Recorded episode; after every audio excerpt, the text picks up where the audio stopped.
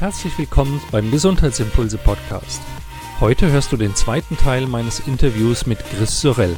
Wir unterhalten uns über die Bedeutung des Schlafs für die Aufrechterhaltung unserer Leistungsfähigkeit.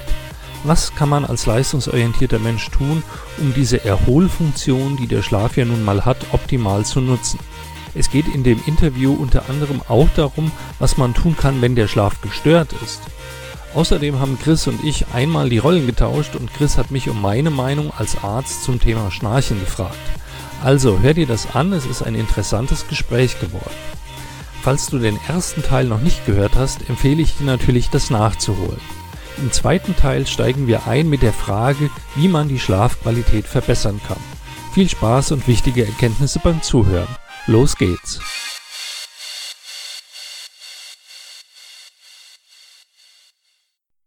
Und da kommen aber auch andere Themen, Ernährung und Bewegung mit ins Spiel. Richtig? Absolut. Also beides sind natürlich sehr komplexe Themen, aber vom Grundsatz kann man sagen, ein müder Geist reicht nicht, um tief zu schlafen. Wir brauchen auch einen müden Körper. Und das ist natürlich für viele, die ihren Geist so sehr übermüden, auch in, in Arbeitszeiten etc., eine echte Herausforderung, den Körper noch zu ermüden. Ähm, aber es ist notwendig, damit wir tief schlafen. Da führt leider kein Weg dran vorbei. Aber da möchte ich betonen, auch im richtigen Maß ermüden, äh, kann nämlich auch übermüdet sein und dann geht der Schuss nach hinten los. Absolut. Also. also es gibt eine interessante, ich will es nicht Studien nennen, aber Beobachtungen, und zwar, was sind Frühindikatoren für Burnout? Und ein Frühindikator davon ist, ein Sabbatical zu nehmen kann man sich vorstellen, wenn jemand sagt, okay, ich will mal drei Monate raus aus dem Job, dass er das entweder macht, um seine Leidenschaften zu folgen, aber sehr oft eben auch, weil er, weil er schon am Ende ist gefühlt und hofft, dass es nach drei Monaten besser wird. Und der zweite, und deshalb erzähle ich das, ist überintensiver Leistungssport. Marathon, äh, Ultramarathon etc. Also Menschen, die das neben einem ambitionierten Job noch tun, haben sehr, sehr oft einen, einen Treiber in sich, der sie in allen Bereichen zu Höchstleistungen zwingt. Mhm. Und äh, das sind Menschen, die dann auch äh, einfach prädestiniert dafür sind, äh, ihr Energielevel äh, bis in den roten Bereich runterzufahren. Mhm. Und auch das kennen sicherlich viele der Zuhörerinnen und Zuhörer, wenn man abends spät noch intensiv Sport treibt. Ähm, je nach äh, Leistungsniveau kann das ja ganz unterschiedlich sein. Aber wenn man abends um zehn noch Sport treibt, dann liegt man halt häufig stundenlang wach im Bett anschließend und kann nicht einschlafen, weil der Körper natürlich noch voller Adrenalin ist äh, noch aufgeputscht ist, noch überhitzt ist und es dauert dann eben sehr lange, bis man auf das Niveau herunterfährt, wo dann ein gesunder Schlaf wieder möglich ist. Deswegen kommt es ein bisschen auf das Timing natürlich an und die Ernährung spielt hier auch eine Rolle, ähm, sowohl was zu wenig Schlaf oder auch zu wenig guter Schlaf, zu wenig Tiefschlaf angeht, als auch ähm, als auch umgekehrt ähm, denn im Schlaf werden bestimmte Botenstoffe, Hormone von unserem Nervensystem gebildet, die über den A Hungerzustand, also über das Hungergefühl oder über das Sättigungsgefühl entscheiden. Heißt auf Deutsch, wenn ich zu wenig oder zu schlecht schlafe, habe ich mehr Hunger dann ja. esse ich das Falsche. Man hat dann nämlich auch Heißhunger auf Süßigkeiten.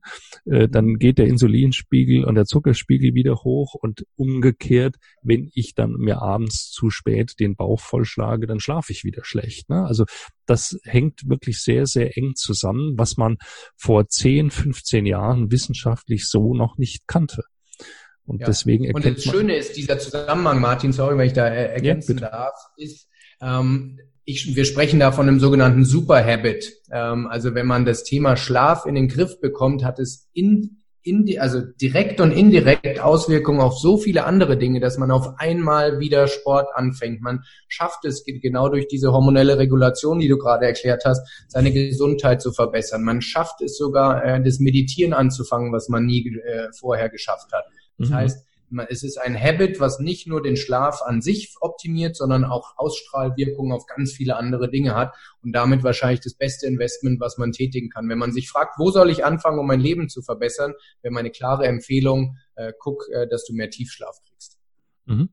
Ich erwarte jetzt nicht, dass du ähm, dass du jetzt das ganze, die ganzen Möglichkeiten, das ganze Programm, was du mit deinen Klienten äh, bearbeitest, hier darstellst. Aber vielleicht kannst du ja den Hörern mal so ein, zwei kurze Life-Hacks geben, wo da Ansatzpunkte sind. Wie kann man seine Schlafqualität, den Anschlaf, äh, den, den Anteil des Tiefschlafs verbessern?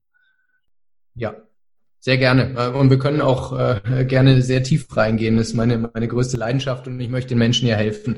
Ähm, Punkt eins ist, und das haben wir schon besprochen, aber nur um da mal den Kontext zu bringen, abschalten lernen beziehungsweise können es ist, ist die wichtigste Grundvoraussetzung. Weil selbst wenn wir Sport richtig machen, Ernährung richtig machen, unser Schlafzimmer richtig einrichten, kommen wir gleich noch dazu etc. Wenn wir es alles richtig machen, unser Geist aber nicht zur Ruhe kommt, ähm, dann werden wir nicht in den Tiefschlaf fallen. Dann werden wir vielleicht einschlafen können, aber der Geist, der Körper wird uns nicht in den Tiefschlaf runterlassen. Deshalb das Thema Mikropausen über den Tag verteilt, angefangen von einer. Äh, wir gehen dann auf drei, aber im Zielzustand auf zehn bis zwölf Mikropausen, also jede Stunde eine kleine Pause einzubauen, wo man sich in den Parasympathikus rüber beamt. Das ist die Grundvoraussetzung, um, um Tiefschlafverdichtung äh, betreiben zu können. Das wäre Punkt eins. Punkt mhm. zwei ist, meine Erfahrung ist in der Arbeit mit meinen Klienten, dass die, die ihren Schlaf messen, immer Erfolg, immer ist ein hartes Wort, aber in, in den allermeisten Fällen äh, erfolgreicher sind in der Optimierung als die, die sich nur auf ihre Intuition verlassen. Mhm. Das klingt jetzt erstmal wie äh, Datenwahnsinn, Quantified Self etc., was da alles für Stichworte gibt, kann ich gleich nochmal meine Meinung zu sagen. Fakt ist aber, wenn man jeden Tag sieht, wie wenig Tiefschlaf man hat, dann ist das Problembewusstsein viel größeres, als wenn man einfach seiner Intuition vertraut, die sich nach vielleicht 10, 20 Jahren falschem Verhalten einfach schon auf ein komplett falsches Nulllevel eingespielt hat. Das, heißt, das kann man Menschen heutzutage, ja. Und das kann man Bitte. heutzutage mit einfachen Apps oder einer, einer, einer äh, Smartwatch oder so machen, ne? Ja, ich, also da gehen wir auch ziemlich tief rein. Also ich möchte hier weder einzelne Produkte schlecht machen noch andere bewerben. Ich werde von niemandem bezahlt oder irgendwas, aber es gibt eigentlich nur zwei Tools im Markt, die wirklich gut sind. Das eine ist ein sogenannter Aura-Ring. Das ist ein Ring, den man an, an einem beliebigen Finger trägt und der sehr gute Messungen hat. Und das andere wäre ein Whoop-Strap. Ähm, das sind zwei Dinge, mit denen wir arbeiten. Alle okay. Fitness-Tracker, alle Apps etc., die einfach nur das Mikro aufmachen und irgendwas zeigen, da habe ich schon so katastrophal schlechte Daten gesehen, auch im Benchmarking mit medizinischen Geräten, dass ich nie keiner von diesen Geräten äh, und von den Apps, Trackern etc. vertrauen würde. Okay, einfach, danke für den ähm, Tipp. Wenn, wenn also ein Tracker aus dem Fitnessbereich kommt, am Handgelenk sitzt, dann ist die Wahrscheinlichkeit, dass die Daten nicht gut sind, sehr, sehr hoch. Okay, danke. So, und wenn man aber, wie gesagt, dieses, dieses tägliche Biofeedback bekommt, wie, was habe ich gegessen? Wenn man zum Beispiel sieht, dass ich abends um 21 Uhr noch einen Teller Pasta esse und mir auf einmal 40 Minuten Tiefschlaf auf der Uhr fehlen, dann werde ich das vielleicht noch fünfmal tun, aber ich werde mich irgendwann hinterfragen, ob ich es nicht zwei Stunden früher oder vielleicht sogar zum Mittagessen tun könnte und abends eher auf eine fett- und proteinreiches äh, Dinner komme. Das mhm. sind einfach Dinge, wenn man täglich dieses Feedback bekommt, dann ist ein sehr, sehr starker Hebel, um nachhaltig Verhaltensänderungen herbeizuführen. Und der wichtigste Tipp, den ich Menschen geben würde, auch wenn er für viele der, der unbequemste ist und denkbar einfach klingt, ist, jeden Morgen zum gleichen Zeitpunkt aufzustehen. Mhm. Die meisten von uns schlafen am Wochenende länger ähm, manche eine Stunde, manche drei Stunden, manche vier Stunden, je nachdem, was man für einen Lifestyle hat und denkt, dass man sich was Gutes tut, weil man eine harte Woche hatte, weil man vielleicht müde ist etc. Fakt ist aber, dieses Ausschlafen ist ein sehr, sehr großer Schock für unseren zirkadianen Rhythmus, also für unsere innere Körperuhr. Denn wenn wir am Wochenende länger schlafen, dann ist es für unseren Körper genauso, als würden wir einen Transatlantikflug Richtung Westen machen. Und mhm. das Ergebnis ist Jetlag. Es, und da gibt es tatsächlich einen Fachbegriff dafür, es nennt sich Social Jetlag.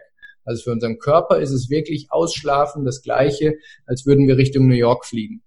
Und jetzt kann man sagen, dass bei mir ist es nicht so schlimm, ähm, weil man sich vielleicht dran gewöhnt hat. Es gibt aber ein Experiment äh, und das kennen wir alle, das wird zweimal im Jahr mit 1,6 Milliarden Menschen durchgeführt, was eine Stunde Zeitverschiebung mit uns macht. So Sommer- und Winterzeitumstellung. Ja. Und es lässt sich über Jahrzehnte konsistent feststellen, dass die, äh, die ähm, Herzinfarkte um 24 Prozent steigen von einer Stunde Zeitumstellung. Das, der gegenteilige Effekt passiert im Herbst. Da äh, sinken die Herzinfarkte um 21 Prozent. Die, die ähm, Autounfälle steigen in gleichem Umfang und sogar die Selbstmordraten. Alles wegen einer Stunde Zeitverschiebung. So, und das zeigt wirklich, wie sensitiv unser System auf Zeitumstellung reagiert. Deshalb, und äh, selbst wenn man solche Dinge überhaupt nicht erlebt auf persönlicher Ebene, Fakt ist, wenn man am Wochenende länger schläft und der, der Flug zurück Richtung Osten wird ja am Montag passieren, wenn man wieder äh, in die Arbeit muss in der Früh. Und diese zwei Schocks pro Woche führen dazu, dass unsere ganze Schlafsymmetrie ähm, in Unordnung gerät und wir viel weniger Tiefschlaf haben, als wir haben könnten. Und ich sehe das in meinen Klienten, wenn sie diesen einen Tipp umsetzen, Samstag und Sonntag zur exakt gleichen Zeit aufstehen, kann man von Woche zu Woche beobachten, wie die Tiefschlafanteile äh, sich stückweise erhöhen. Und das sind jetzt ja alles keine, äh, also die Tipps, die du gegeben hast, wunderbar, vielen Dank dafür. Aber das ist alles keine Raketentechnik. Ne? Das lässt sich ja wirklich machen, dass man mal überlegt, wann nehme ich welche Mahlzeit zu mir, dass man versucht, am Wochenende früher aufzustehen. Das sind ja alles Dinge, die vielleicht zunächst mal etwas fremd anmuten, wo man ein bisschen Überwindung braucht, aber die für jeden machbar sind. Das ist kein unüberwindbares Hindernis. Absolut. Und das ist auch die Grundvoraussetzung. Wir haben natürlich noch sehr viel mehr in unserem Arsenal, aber ich, ich starte immer mit den Dingen, die machbar sind, weil ich muss meinen Klienten ja zu ersten Erfolgserlebnissen führen. Mhm. Sie müssen Momentum kreieren. Sie müssen fühlen, dass sich etwas besser ist. Ähm, wenn ich sie mit Themen überfordere, wo man sechs Monate erstmal mit viel Willenskraft irgendetwas tun muss, um vielleicht mal ein Erfolgserlebnis zu haben, dann habe ich sie verloren. Von daher starten wir mit den ganz einfach implementierbaren Dingen, dass sie mir vertrauen, dem Prozess vertrauen, Erfolgserlebnisse haben. Das heißt, das Gehirn belohnt sie mit Dopamin und sagt, ja, diese Gewohnheit lohnt sich zu verankern ähm, ähm, und weil ich mich danach besser fühle. Und dann können wir mit komplexeren, vielleicht ein bisschen aufwendigeren Themen aufsatteln, damit wir dann wirklich äh, noch an Geschwindigkeit auch gewinnen.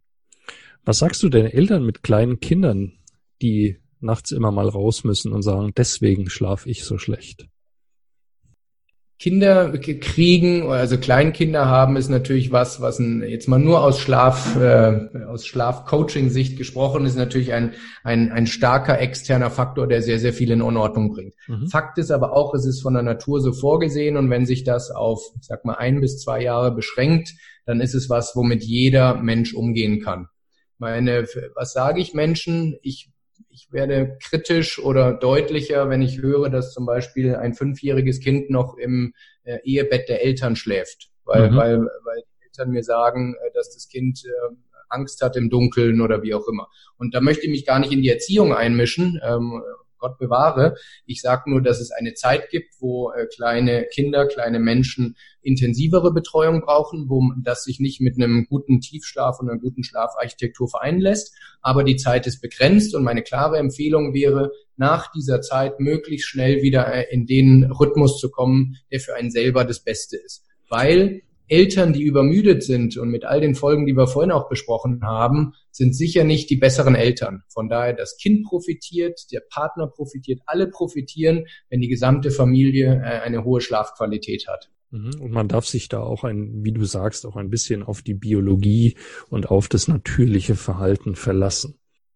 Martin, um, ich habe eine Frage an dich. Äh, du bist ja Hals-Nasen-Ohrenarzt und äh, für viele meiner Klienten ist auch Schnarchen ein Thema. Mhm. Und ähm, da wäre mal mein einfach meine Perspektive oder deine Perspektive interessant. Was, wie berätst du Menschen, äh, Patienten, die zu dir kommen und, und äh, schnarchen? Was sind so da deine Tipps, deine Empfehlungen, woran man arbeiten kann, um das vielleicht zu reduzieren oder vielleicht sogar ganz äh, abzuschaffen? Auch das ist ein weites Feld. Ähm, du überraschst mich jetzt natürlich ein wenig, dass wir jetzt das Spiel umdrehen und du mich fragst. Ähm, aber in der Tat, es ist ein, ein, ein Thema, was viele Menschen auch zum Arzt führt. Nicht immer nur den Betroffenen, sondern häufig genug auch den Partner des Schnarchers. Man mhm. muss dazu sagen, statistisch schnarchen etwa 30 bis 40 Prozent der Menschen. Also es ist auch ein Stück weit ein, ein äh, zur Natur gehörendes Phänomen und dass sich ein Partner davon gestört fühlt, ähm, ist erstmal ein soziales Problem und nicht zwingend ein medizinisches. Das muss mhm. man mal vorweg sagen. Eine zweite Beobachtung ist, je älter ein Mensch wird, umso größer ist die Wahrscheinlichkeit, dass er schnarcht. heißt umgekehrt auch, wenn ein junger Mensch, wenn jemand mit Mitte 20 schon schnarcht, dann äh, ist die Wahrscheinlichkeit, dass da was Krankhaftes dahinter steckt, größer als bei einem 80-Jährigen. Denn bei 80-Jährigen ist es fast normal. Das muss mhm. man auch wissen. Und eine zweite wichtige Unterscheidung ist, es gibt die Geräuschbelästigung einerseits und es kann andererseits gesundheitliche Auswirkungen haben. Das Schnarchen per se hat nicht immer gesundheitliche Auswirkungen. Die, auch das, äh, wie du vorhin schon sagtest, man muss es am sinnvollsten messen. Mit, es gibt Messgeräte, die man mit nach Hause nehmen kann, wo man im eigenen Bett dann mal aufzeichnet, wie viel und wie lange man wirklich schnarcht. Denn es kennt jeder das Beispiel, wenn vor deinem Haus und vor deinem Schlafzimmer nachts mal die Alarmanlage eines Autos losgeht aus der Nachbarschaft. Äh, die läuft in der Regel, ich glaube, 30 Sekunden und dann schaltet die sich von alleine aus. Diese 30 Sekunden kommen dir wie eine Ewigkeit vor. Und wenn ein Partner neben dir laut schnarcht und dir den Nachtschlaf raubt, dann kommen dir auch 30 Sekunden wie eine Ewigkeit vor. Und am nächsten Tag sagst du, Schatz, ich habe wegen dir heute Nacht kein Auge zugetan was natürlich nicht immer stimmt.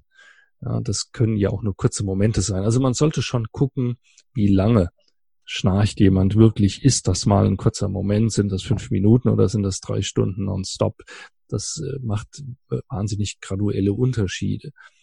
Um deine Frage zu beantworten, man muss nicht für jedes kurze, harmlose Schnarchen, was jeder Mensch mal macht, äh, das muss man nicht pathologisieren, das ist nicht immer krankhaft. Also ein Stück weit mhm. gehört auch hier sicher Akzeptanz dazu. Aber mhm. es gibt viele Fälle, einige Fälle, nicht viele, einige Fälle, wo dieses Schnarchen dazu führt, dass die Betroffenen nachts zu wenig Sauerstoff bekommen, dass die so flach atmen, dass sie dann tatsächlich einen, einen, einen Sauerstoffmangel haben. Und dann wird man morgens wach mit Kopfschmerzen, fühlt sich wie gerädert auch dieser Sauerstoffmangel bewirkt nämlich auch, dass man zu wenig Tiefschlaf findet.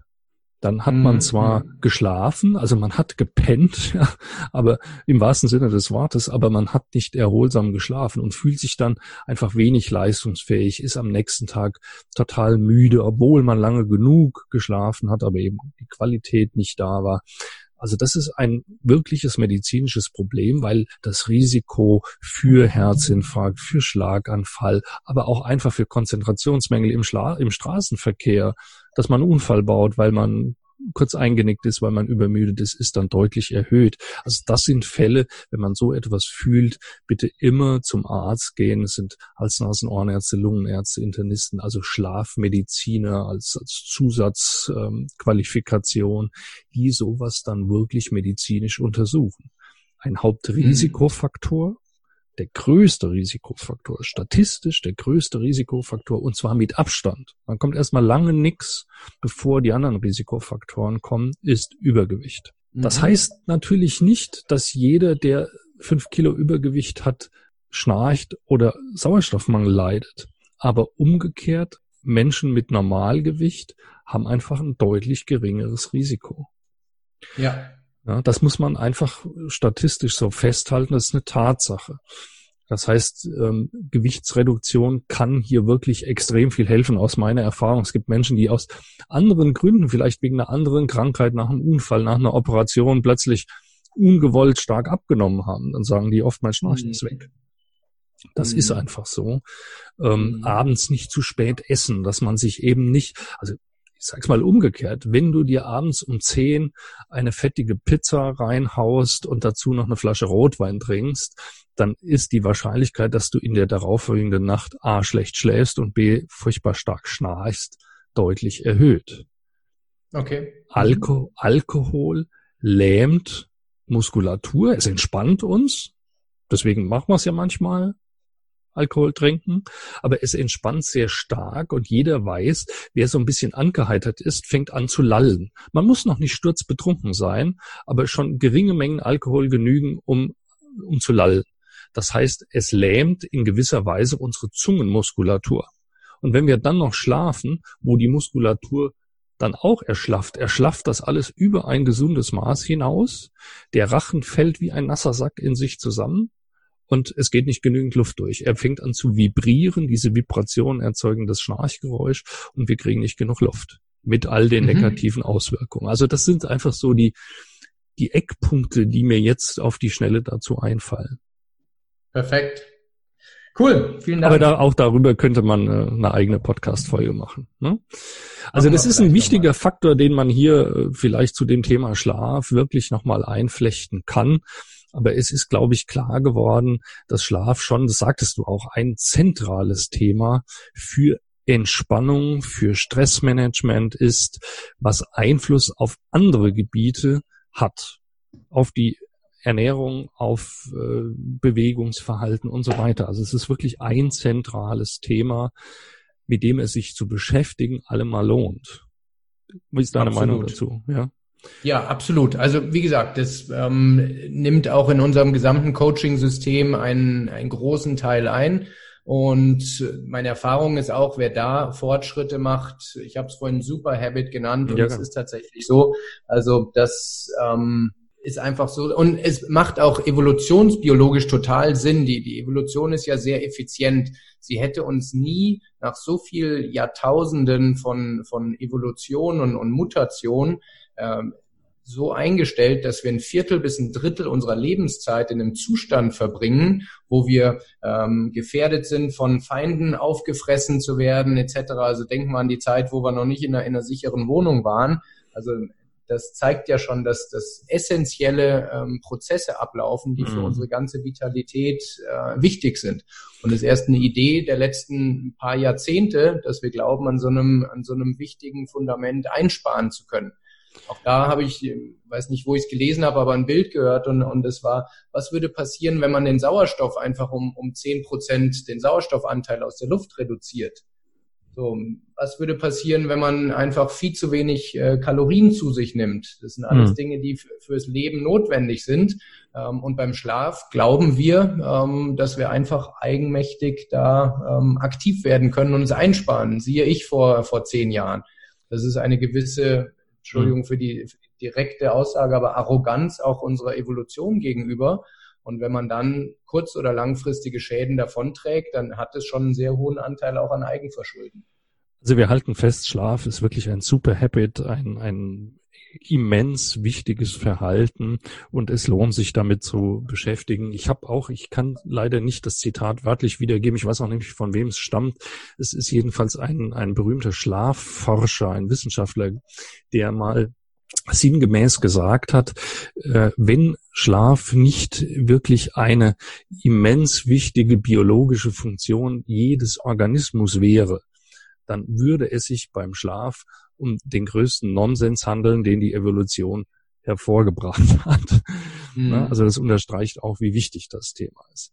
Lieber Chris, wir haben viele Themen besprochen. Ähm, wir kommen zum Ende, aber ich möchte eines betonen. Ich glaube, du hast deutlich gemacht, dass du als Coach nicht nur erzählst, Leute, ihr müsst mehr schlafen und dann seid ihr leistungsfähiger oder äh, aus eigener Erfahrung nur sprichst, sondern du hast, glaube ich, deutlich gemacht, dass du dich sehr intensiv und sehr tiefgreifend mit den Themen beschäftigst, dass du mit deinen Klienten auch wirklich in die Details gehst, dass du ihnen ähm, Handwerkszeug mitgibst, dass sie dann auch wirklich Erfolge spüren und dass das nicht nur heiße Luft ist. Ähm, denn erzählen kann man vieles, man kann viele Bücher lesen. Wissen ist nichts, wenn wir es nicht anwenden können. Und das hast du, ähm, finde ich, sehr, sehr deutlich gemacht und dafür danke ich dir herzlich. Wer jetzt sagt, Danke fürs Feedback, freut mich sehr. Wer jetzt sagt, Chris Sorel, das ist mein Mann, den brauche ich vielleicht auch mal für meine Company oder persönlich. Wo erreicht man dich? Wo kann man weitere Informationen über dich erhalten? Sehr gerne. Also ich bin auf, auf LinkedIn äh, sehr aktiv. Da veröffentliche ich viel von meinen Testergebnissen, äh, Tipps und Tricks etc. Also LinkedIn ist ein Kanal, wo man mich sehr schnell erreicht. Auf meiner Website äh, chrissorel.com findet man auch viele Inhalte von dem, was wir besprochen haben und noch mehr. Man kann sich viele Dinge auch kostenlos runterladen, um Dinge zu probieren etc. Und da findet man auch E-Mail-Adressen, wo man, äh, wo man mich erreicht, beziehungsweise die an mich weitergeleitet werden. Ähm, also auf allen Kanälen. Instagram bin ich auch. Da zeige ich, wie ich die Dinge, die ich selbst propagiere, auch selbst umsetze. Also so ein bisschen der Blick in mein Leben. Das sind so die Kanäle, wo man mich am allerbesten erreichen kann. Und falls ich jemandem helfen kann, ich, bin ich sehr, sehr dankbar und freue mich drauf. Also wie immer werden die Links natürlich hier in den Show Notes genannt. Äh, das ist der schnellste Weg, um mehr über Chris Sorel zu erfahren. Liebe Zuhörerinnen, liebe Zuhörer, das war's für heute. Ich danke Ihnen und euch ganz herzlich fürs Zuhören und liebe Chris, dir ganz, ganz herzlich für das tolle, interessante Gespräch. Ich habe zu danken, hat wahnsinnig viel Spaß gemacht. Bis bald. Tschüss. Ciao.